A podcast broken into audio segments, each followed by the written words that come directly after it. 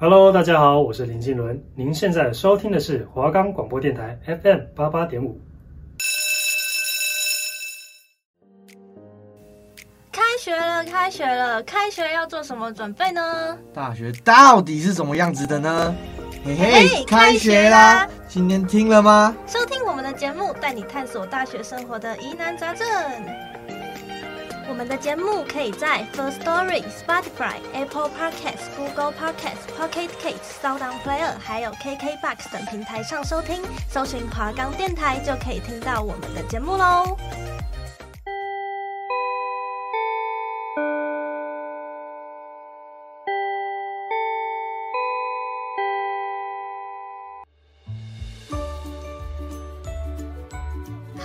大家好，又回到我们的嘿嘿开学啦！我们今天来到第五集，快结束了耶、一半而已哦，一半而已，对，一半而已。那我们今天的主题，我们想要来跟大家聊聊关于感情的部分。那我们今天聊的也不只限于爱情，或是亲情，或是友情，我们就是把这三个感情全部包含在里面，就是想跟大家聊聊说，这三种情感在我们的日常生活中会对我们这个年纪带来什么样的影响？生活中就是要有感情，才会生活才会多彩多姿嘛，没错，对不对？没错。那讲到感情，很多人第一个想到会是爱情，但是我们今天要讲的不止爱情，可能还有。友情啊，像是亲情部分，因为对于应该说不止对于大学生来说，这个这三样感情都是非常重要的。对，那说到这三种感情呢，其实蛮多人都会问说。那这三种感情的排序会是怎样？但我们今天不想要讨论排序，我们今天就单就某一种感情来做一些分享讨论。那大家大学之后嘛，毕竟基本上大部分人都会选择离家远一点，因为毕竟被家里管了十八年，大家可能会想要住离离家远一点的地方啊，然后去体验不同的生活，想要自己住外面啊。就就不用每天还有什么门门禁之类的，所以说我们第第一个就是要讨论到亲情的部分嘛，毕竟离家了。那你对于大学之后，就是跟家人啊，跟兄，哎、欸、没有，你没有兄弟姐妹，跟很亲戚之类的那种亲情，嗯、你是觉得你有什么样的心得可以跟大家分享吗？我觉得就是父母的部分，我可能可以讲比较多，因为亲戚我都还好，因为我就是那种土生土长的台北小孩，哦、然后又是独生女，所以其实家人的部分，我跟父母还有爷爷奶奶会比较亲。然后因为我国高中的时候都还蛮叛逆的，然后那时候就是很常跟家里吵架，就家庭革命那种，因为。我不太喜欢读书，然后以前我爸妈都很喜欢把我送到补习班，然后我就会就希望我可以多读一点书，可是我就是不喜欢读书。反正后来大要上大学的时候，我就坚定我一定要去那种离家远的大学。我那时候本来想去外县市，然后后来就是阴错阳差就来到这。我大一的时候就已经住校，可是之前待在家里久了，然后什么都是爸妈，就是靠靠家里。然后自己也不需要付出什么东西，然后突然变得要一个人生活，就会觉得很不习惯。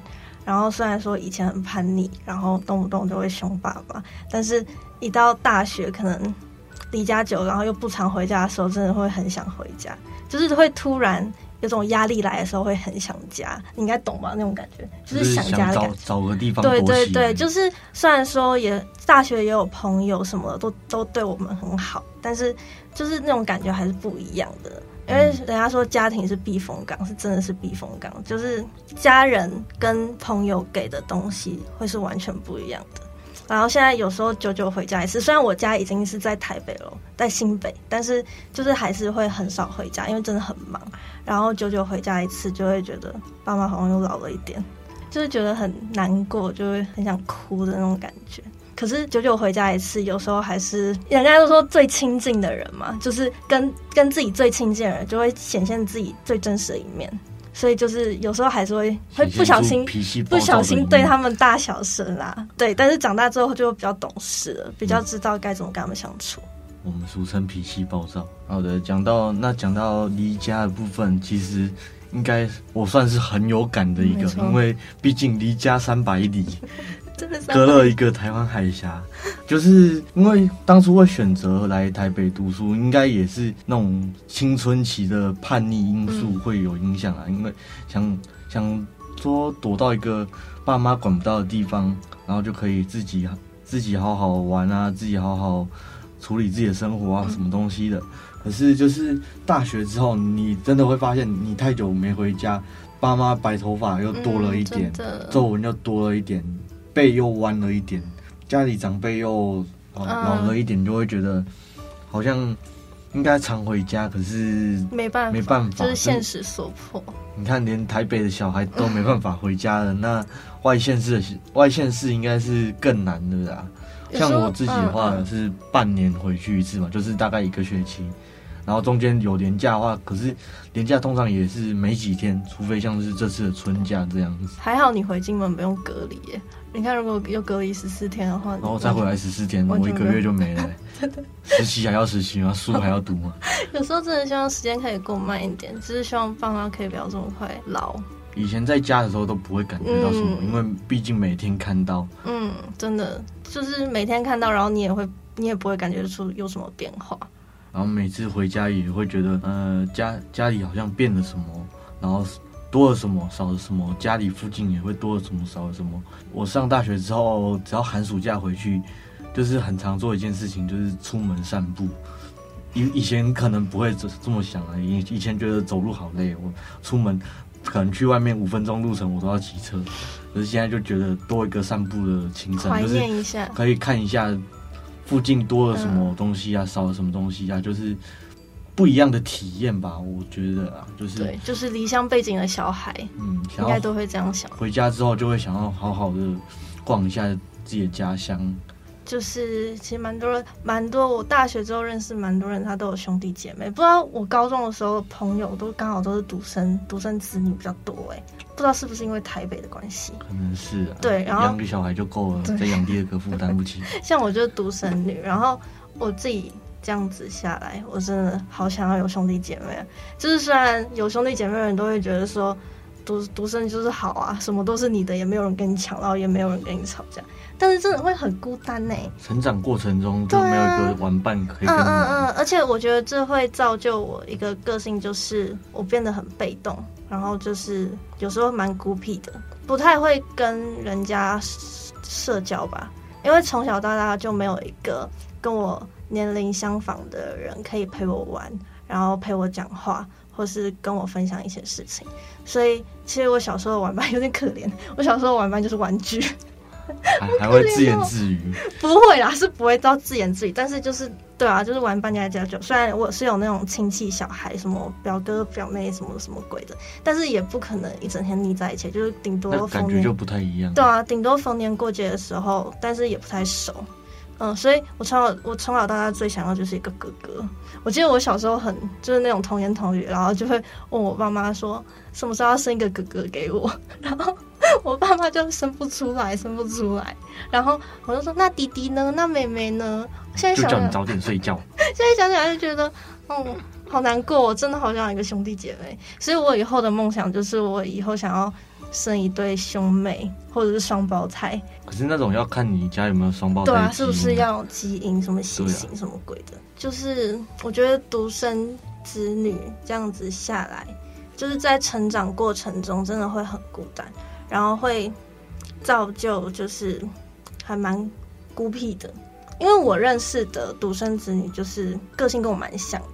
就是不知道是不是因为个性相，所以才会变成朋友，就是蛮被动的吧，什么事情都不会去主动，除非有一个契机可以让我们学习。可是遇到兄弟姐妹的情况的话又不一样，像是我有个妹妹，嗯、然后从小到大，大人就是老话一句，就是你要妹妹，哎，你是哥哥啊，你要让妹妹啊，你是哥哥，你要让妹妹啊。然后我妹就小时候被宠到有点像是公主病，她只要什么东西。他没没有的，他就得不到的，嗯、他就开始呀呀开始。其实到现在还是有一点啊，只是没这么长，因为长大了。对，长大了，然后放放他在台北生活一段时间之后，应该会比较懂事一点。可是他现在只要有有事情不顺他的意，然后他还是会脾气就整个压起来了。我觉得如果以后如果是我啦，以后可能就会不管他年龄大小，是对的就对的，是错的就是错的。对，啊、不要不要想说你是你是小的就该让。就是还是要分辨是非啦，这样对成长之中会比较有帮助。刚刚突然变成一个抱怨的频道，没关系，我们就是都聊都聊都可以聊，感动的或是生气的什么的什么情感，我们都可以聊。没错，其实我好像也是哎、欸，就是我小时候的个性有点偏掉，有点娇生惯养吧，就是觉得说反正什么都是我的。然后得不到我就会开始闹，所以我觉得这都是要靠成长经历磨练的吧。就是我长大之后，在跟同才相处，在交朋友的过程之中啊，我就会渐渐的知道该怎么样去社交，因为这些东西不是我的家庭会带给我的，因为我从小到大没有一个人可以陪伴我，没有年纪相仿的人可以陪伴我啦。然后父母教教的也就是没办法活用，对。那就是要有一个环境可以让我去学习，去学习要怎么跟大家相处。对，所以其实我小时候的国小、国中吧的交友历程还蛮坎坷的。那是因为我那时候的个性吧，那时候个性不太讨人喜欢。现在有讨人喜欢？现在有吧，有有有，现在一定有的。就是到了现在是真的差很多。啊，不愧是我们专业的主持人米娜，她一下子就从亲情的部分把瞬间转换到我们下一个主题友情的部分。我刚刚都没有意识过来，她突然就进行哎，对一个切换，所以这些情感上面都是有关联，都是有关联性，没错没错，一环扣一环，好厉害哦。那我刚刚想要讲的是，因为我。刚刚有说从小就是比较娇生惯养，然后国小不大家都很喜欢玩那种鬼抓人、红绿灯什么鬼的游戏，对，然后那个时候就是我一样跟是跟一群同学这样一起玩，然后只要一轮到我当鬼，我就会很不舒服，我就感觉就是不对，我那时候也不太懂，但是就是我那时候会很不高兴、很生气，然后我生气的表情会摆在脸上，因为我不想要当鬼。我那时候就是觉得我不想要当鬼，为什么我为什么要当鬼？你们为什么要让我当鬼？现在想想，我真的很讨厌哎，对不对？对啊，对啊。然后就是你被抓到，我 活该当鬼。我那时候就是会直接跟他们表现出来说我不想当鬼。然后大家都知道小朋友嘛，就是那种小学生，很幼稚的小学生的那种感觉，就是当小学生在生气的时候，是不是很讨厌？对，我就是那种很讨厌的小学生，然后。就是每次一到我当鬼的时候，我就不想玩了，我就会直接走掉，然后还要我那时候的朋友去安抚我。啊，俗称赖皮鬼。对，就是有点公主病。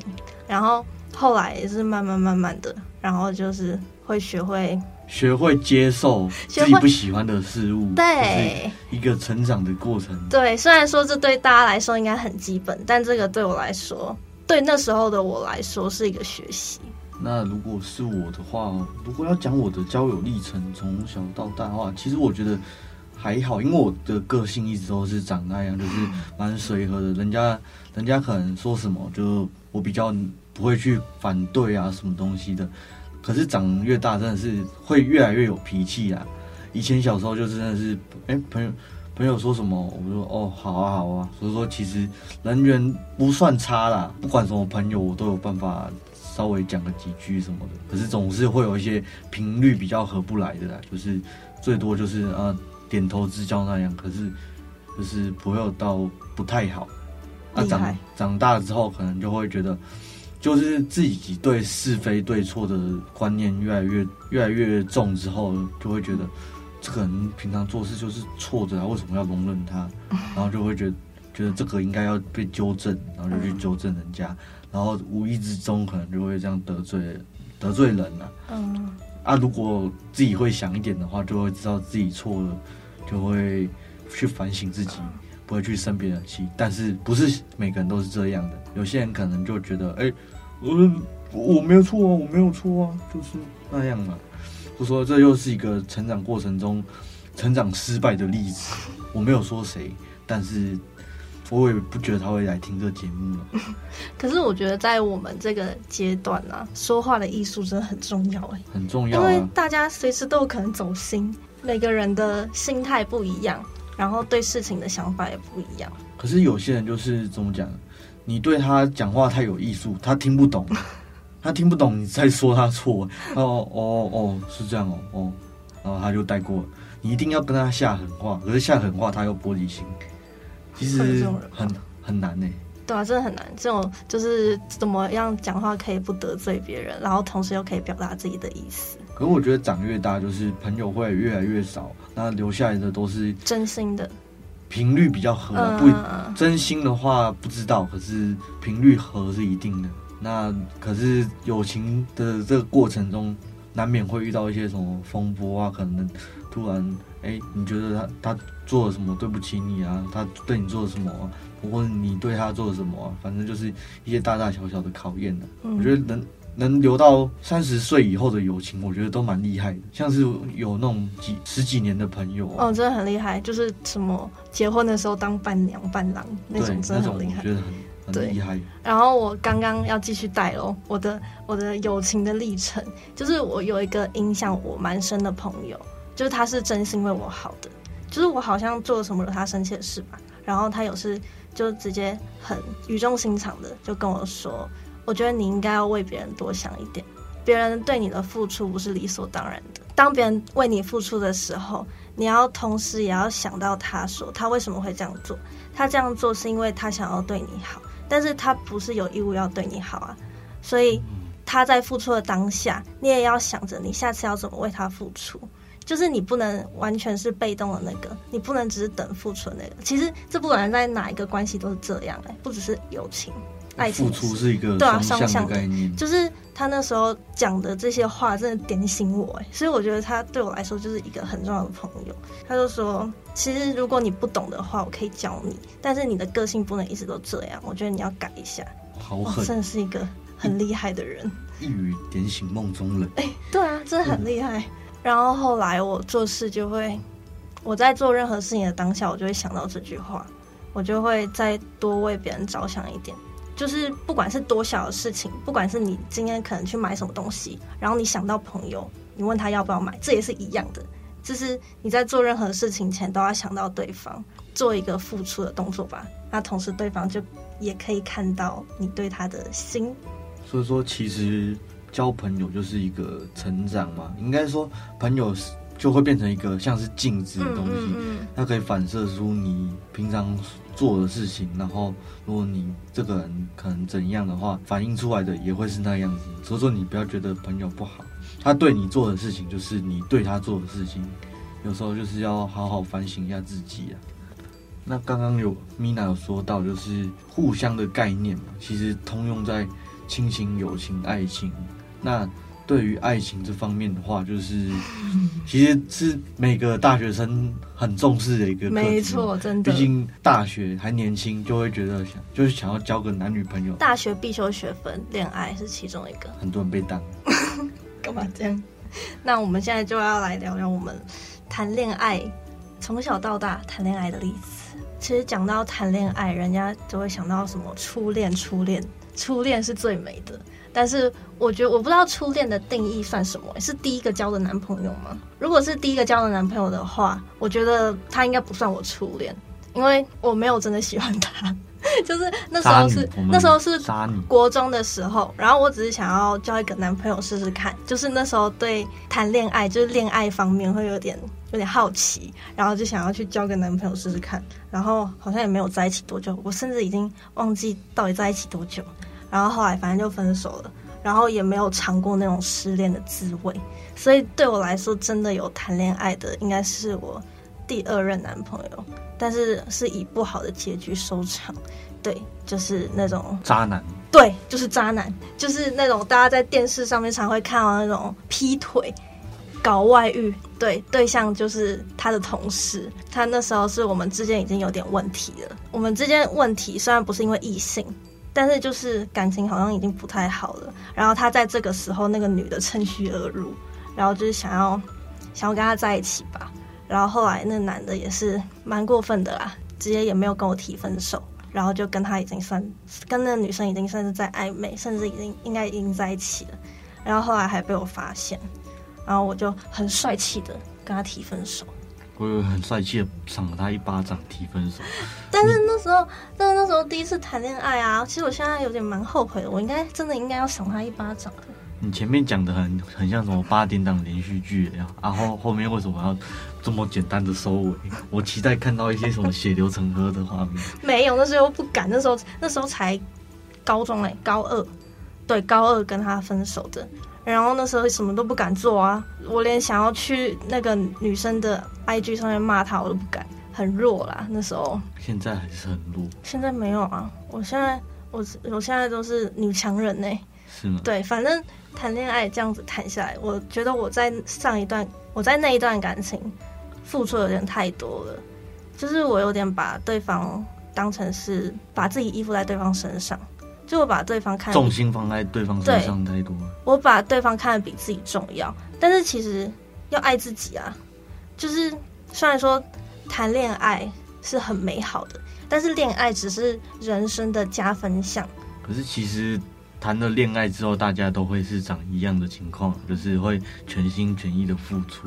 可是如果我因为前面受伤，嗯，然后下一任反而对他放的没有这么多的话，我觉得有点不公平。就是对对对，也是啦。但是我的意思是说，就是两边要懂得取舍吧。爱对方的同时，也要爱自己。对，就是。也不能说爱自己爱的比对方多，但是也不可能说要取得一个平衡，不要偏的太多，是这样吗？对对对对对。可是要怎么取得平衡呢？其实我目前也还不知道。应该说，爱情是盲目的，大家在爱情里面就是很容易冲动啊，很容易有一些不理智的行为，尤其是青少年时期，可能大家就算是家里反对，也会觉得是爸妈在搞鬼。之类的，后来想想，就是家里人讲的话也是为了你好。嗯，毕竟他们都过来人啊。毕竟他们看得比你多，说不定他们以前也是这样过来的。真的。而且你看，大家小时候爸妈就是这样管管管嘛，到长大之后，其实你有没有发现，对话就是越来越像朋友。嗯嗯嗯嗯嗯。哎、欸，一环扣一环，亲情变友情，然后同时帮你帮助着你的爱情。这三这三种感情就是一个三角关系。讲的这么奇怪，嗯、就是一个一个循环的概念，有个箭头，大概就是有一个关联在的，不管。